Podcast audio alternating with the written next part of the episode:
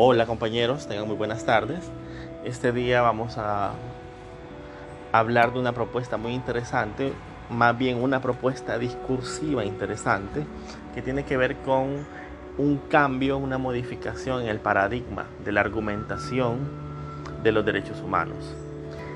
Los derechos humanos generalmente suelen eh, descansar sobre la base de la justicia, de la dignidad humana, del de lo que es justo, de que es lo que merecemos como personas, de la dignidad que merecemos. Y muchas veces es muy complicado fundamentar todo este tipo de, de cuestiones, puesto que eh, las sociedades, las culturas son tan distintas en todas partes y muchas veces hay cierta variación en lo que es bueno, en lo que no es bueno, en lo que es correcto, en lo que no es correcto. Hay incluso idiosincrasias, ideologías en cada país que a veces complican el discurso de los derechos humanos. Pues bien, ante esta dicotomía, ante esta dificultad que incluso se puede ver reflejada en esa pelea eterna entre derechos individuales, derechos sociales, que no, que los derechos sociales, que la salud pública, que la educación pública eh, son para haraganes, incluso dice alguna gente, eh, o los derechos individuales eh, no son prioridad porque son para los ricos, que las, las carreteras que va para el puerto de la libertad no es tan importante como una escuela en Alta Verapaz o en un, o en un cantón eh, de la periferia, en fin, hay tantas formas en las que, como hemos visto a lo largo del ciclo, se pelean los derechos individuales con los derechos sociales. La, las sociedades no tienen tan claro cuál es bueno, cuál es correcto, e incluso se nos pone en esa dicotomía, o unos u otros, ¿verdad? Y hemos hablado que no es así, que es integral, que el asunto eh, es un punto intermedio entre el respeto de ambos, bueno, es un punto absoluto, absoluto más bien entre el respeto de los derechos individuales y el respeto de derechos sociales. Pero esta propuesta que traigo es a partir de un documento que ya ha estado junto a la, al aula virtual, que es creado, una propuesta creada por la profesora Ana Belén Santos, quien es profesora de, de Derecho Constitucional y de Derechos Humanos en la UNED y en la Universidad eh, Autónoma de Madrid. Eh, esta propuesta también basada en, en los escritos de Víctor Abramovich y Christian Curtis, dos argentinos, dos filósofos del derecho argentinos. Esta propuesta tiene sobre su base el asunto de las obligaciones estatales, es decir, intenta quitarle todo ese argumentativo, ese, sentimentalismo entre unos u otros derechos eh, y llevarlo al ámbito de las obligaciones eh, de los tratados y constitucionales. En algún momento hicimos un catálogo de obligaciones de los estados, recuerdan, de respeto, de garantía, de promoción, etc. Pues bien, eh, en este tema hay un reforzamiento de ellos.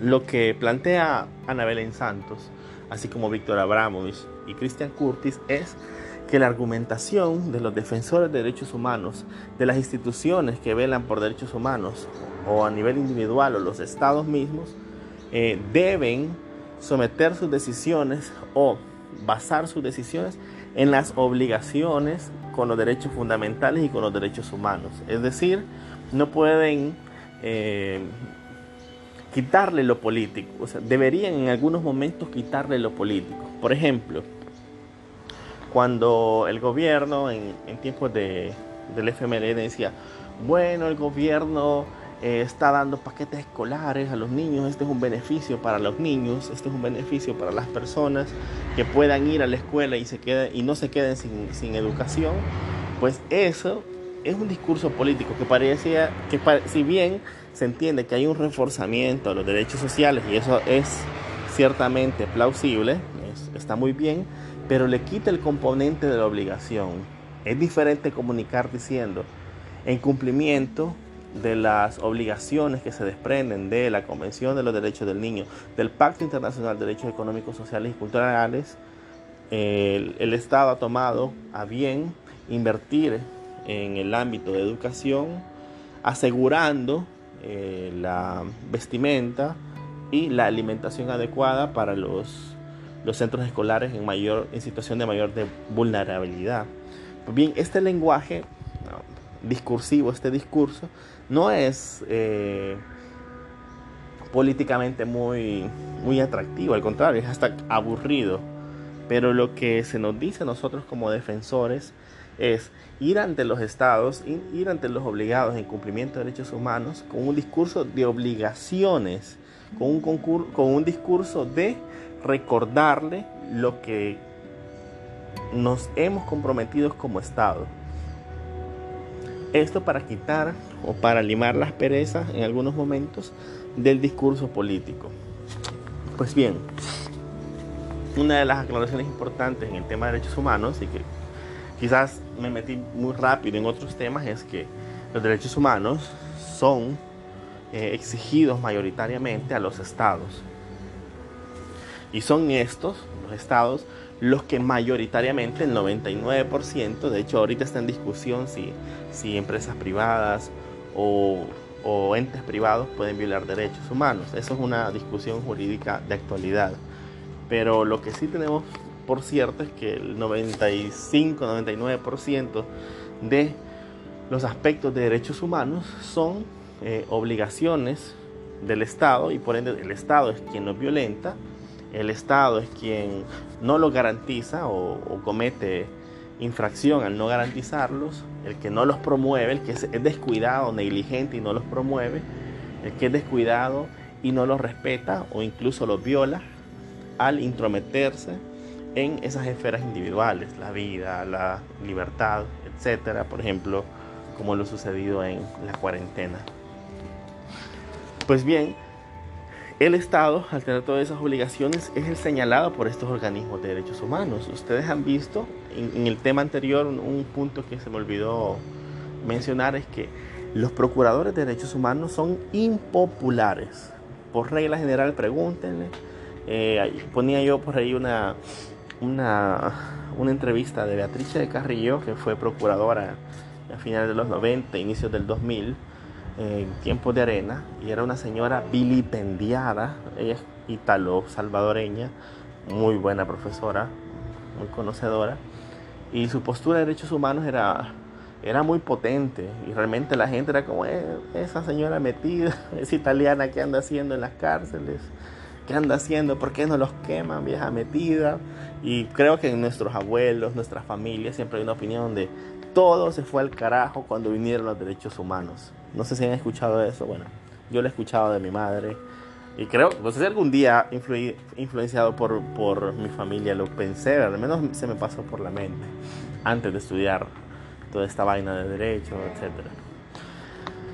En fin, eh, los procuradores de derechos humanos son impopulares porque eh, denuncian al Estado, denuncian incluso algunas acciones que podrían parecer eh, correctas, como el castigo en el ámbito punitivo, como la eh, el no hacer algo en, favor de ciertas poblaciones que no, que, que no que son un poco discriminadas, que son más marginales, que decir yo hay gente que podría molestarse en, en tiempo de la cuarentena porque el bono de 300 dólares fue entregado a, a una asociación, por decir algo, de, de prostitutas, de personas LGBT o transexuales. Hay personas que perfectamente pudieron poner el grito en el cielo por ese tipo de acciones.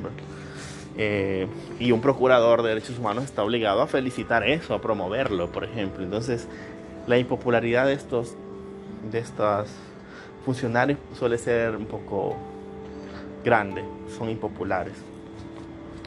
Pero volviendo al tema de las obligaciones, de las obligaciones decíamos que el Estado es el obligado y por ende el reclamado. Eh, cuando hablamos, algunos funcionarios dicen, ah, y esta gente, los diarios, ¿por qué no dicen que la UCA ha violado derechos humanos? ¿Por qué no dicen que, que un periodista ha violado los derechos humanos? ¿Por qué no dicen que tal persona ha violado los derechos humanos? Y señores, quien viola los derechos humanos es el actor principal, en este caso el Estado, así que eso tenemos que tener mucho ojo. La propuesta de, la profesora Santos es centrarnos en las obligaciones. Una de las principales acotaciones que hace es que debemos centrar nuestro discurso en, en que las obligaciones se desprenden de la norma jurídica, por ende deben de cumplirse. Y de no cumplirse, es importante introducir posibles sanciones. Es ahí una, una, no, es una crítica al sistema internacional, porque el sistema internacional al final de cuentas es formado por la voluntad de las partes, y las partes son los estados mismos, entonces ellos mismos difícilmente ponen en el sistema internacional, en el ruedo, eh, normas jurídicas que impliquen sanción para los estados. Entonces, lo ideal en este punto para reforzar es la interposición de sanciones de algún tipo, ya sea para el funcionario, ya sea para el Estado, etc.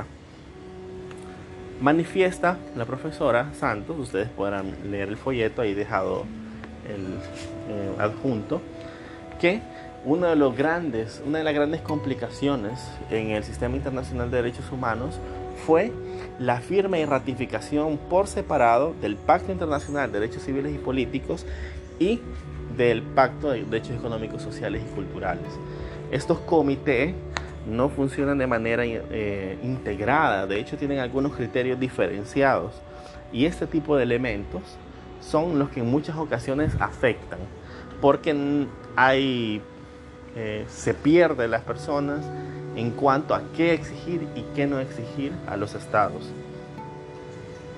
Por ejemplo, el Comité de Derechos Humanos, que se desprende del Pacto Internacional de Derechos Civiles y Políticos, hace una diferenciación entre obligaciones jurídicas negativas y positivas. Las negativas y positivas tienen que ver con respeto. Las negativas es el Estado cumple no interviniendo. Y positivas a partir de adopción de medidas. Bueno, el derecho a la vida de las mujeres en situación de vulnerabilidad. Hacemos un juzgado, ponemos unos criterios para medidas cautelares para proteger la vida de, la cónyuge, por ejemplo, que, no necesitan tanta comprobación, sino tal vez una simple denuncia para de manera preventiva verificar si realmente su situación es de riesgo dentro de la relación, por decir algo. Y el comité DESC, es decir, el, órgano de tratado, es decir, el, organismo de tratado, el Comité de Derechos Económicos, Sociales y Culturales, establece dos tipos de obligaciones distintas a las positivas y negativas. Y dice que son obligaciones de comportamiento y obligaciones de resultados. Es decir, la medición, en el caso DESC, tiene que ver con un comportamiento que los estados deben de cumplir. Eso es lo que se está midiendo. Más allá del cumplimiento de obligaciones positivas o negativas, se está verificando el comportamiento del Estado, si es acorde a, los artículos del pacto, y otro, se están midiendo los resultados. ¿A partir de qué? De los informes que ya en su momento analizamos. Entonces, en ese sentido es un poquito diferente la forma de medir, la forma de, de contar las costillas a los estados. Lo que dice eh, esta, esta especialista es que las obligaciones, si nos centramos en el discurso de las obligaciones, vamos a matar dos pájaros de un tiro. Si hablamos y exigimos a los estados desde el punto de vista de la obligación de respeto a los derechos humanos, ese respeto va a implicar, uno, no intrometernos en el Estado no podrá meterse en la esfera individual de la vida, es decir, no puede matar a ninguno de sus ciudadanos a través de sus organismos, como la, a través de sus instituciones como la policía, la, Fuerza Armada, etc.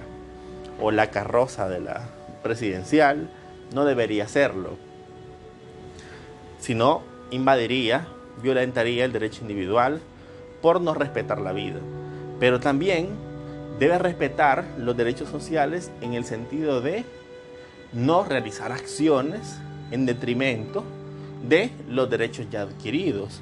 Es decir, no por causa injustificada va a rebajar el presupuesto a la salud, mucho menos en tiempo de pandemia, cuando sí alcanza para eso. No va a rebajar el presupuesto del agua, no va a privatizar el agua, porque sería una violación al derecho del agua de las mayorías y estaría incumpliendo con esa obligación de respeto, el respeto de violentar eh, la naturaleza de una institución pública que brinda un derecho humano, en este caso el agua. Si nos centramos en el, discurso de las obligaciones, también podemos hablar de garantías. Una garantía eh, a estos derechos eh, de reconocimiento puede ser perfectamente juzgados especializados en el caso de la discriminación a las personas LGBT, juzgados especializados en eh, este tipo de discriminación. Eso sería un mecanismo de garantía, de exigibilidad de los derechos. ¿Qué derechos estaría en ese momento reclamando? A la dignidad, derecho a la vida, derecho al honor, a la intimidad, a que no se metan en su vida, que no lo jodan por ser diferentes. Claro, eso, eso, ese tipo de derechos se estaría eh, garantizando. Pero la obligación sería la misma, garantizarlo. ¿A partir de qué? A partir de una institución, a partir, a partir de una institución judicial especializada, a partir de una ley especializada, a partir de recursos especializados que vayan en favor de garantizar esos derechos individuales y de, desde el punto de vista de los derechos sociales, los que hemos hablado de los mecanismos de justiciabilidad, del derecho al agua, que no existe, del derecho a la salud, que no existe, del derecho al medio, al medio ambiente, que no existe. Entonces, si hablamos de un discurso de obligaciones, encontramos muchas más cosas en comunes que cuando hablamos el discurso de los derechos. He dejado un foro abierto para que puedan opinar a partir de esta propuesta. He dejado también el, el folleto, así que espero puedan participar en el foro. Ha sido un gusto saludarlos, nos leemos miércoles. Saludos.